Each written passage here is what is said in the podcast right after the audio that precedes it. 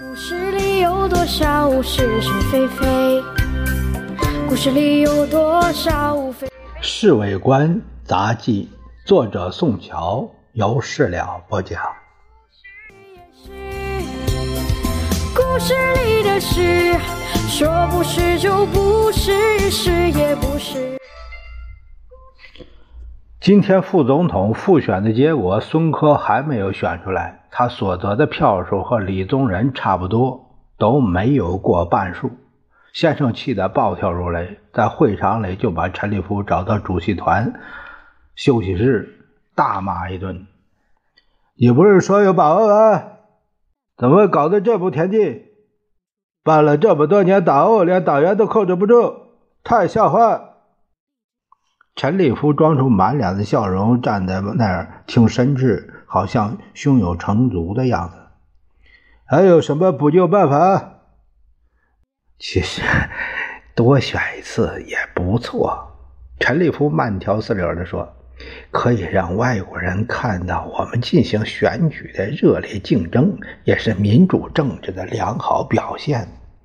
我想在决选的时候，这些投……”陈钱票的人都会改选浙生的，光是想有什么用？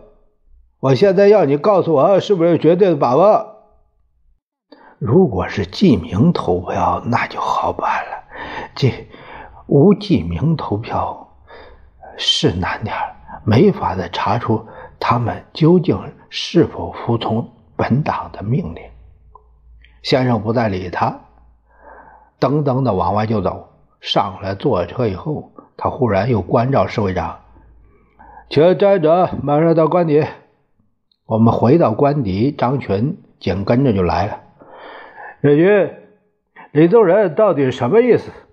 他的心中简直没有中央，没有领袖。主席用不着动气。张群永远那么沉着。这个问题还是可以解决的，你不妨把李宗仁找来当面谈谈，劝喻他一番。照情理说，他是不敢拒绝您的指示的。先生沉吟了一会儿，最后点点头说：“也好，如果有必要的话，我可以去找找他，传达主席的意志。”好极了。我看见他就生气，实在懒得和他说话。张群刚要辞出，侍卫长气急败坏的从外面跑来，手里拿着一大叠传单。什么事啊？大师，报告主席，外面发现好些传单，说是李宗仁这次竞选是有阴谋的。他预备选上副总统之后就开始背功。混蛋！真是太岂有此理！先生从椅子上跳起来了。主席，张全很冷静，应该考虑一下。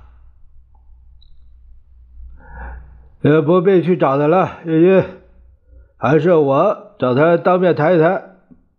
李宗仁一直拖到晚上十点钟才来看先生，说是因为到了两个地方发表竞选演说，所以来晚了。德林。你这次竞选在金钱和精力方面都付出了相当大的代价吧？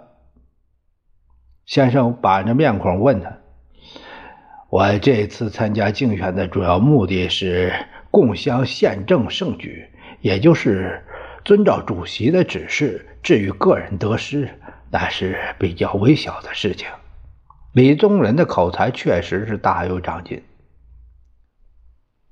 你是不是？有当选的把握，当选的事情谁也不能有绝对的把握。关于选举副总统，你知不知道党的决定啊？先生的两只眼睛紧紧的盯着他，不知道。党认为孙科是最适当的人选，因为他是一个宪法专家，而且又是一个文人。所以，每个党员都有投票选他的义务。每个竞选人都认为他自己是最当选的人选，否则就不会参加竞选的。李宗仁居然和先生顶起来了。可是党的决定是有约束性的，作为一个党员就应该服从党的命令。我当初决定参加竞选，在事前曾经向主席请示过，看到主席没有反对，我才开始出来竞选的。那时候党对副总统选举还没有明确的决定，现在已经通过支持孙科同志了。选举副总统并不是党的事情啊，而且这次是我们第一次民主选举，是应有示范作用的。先生的脸憋得通红。把下午侍卫长交来的一叠传单从桌上拿起来，向李宗仁面前一扔：“你看这到底怎么回事？”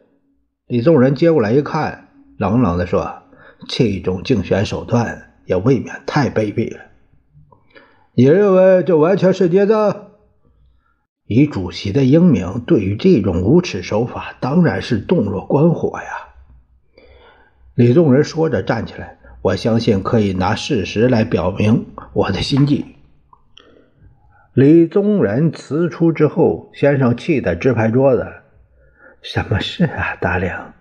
要不是行宪时期，我简直可以枪毙他。谁呀？还不是李宗仁这个混蛋！”先生的眼睛瞪得像灯笼那么大。说是就是，不是也是。故事里的事，说不是就不是，是也不是。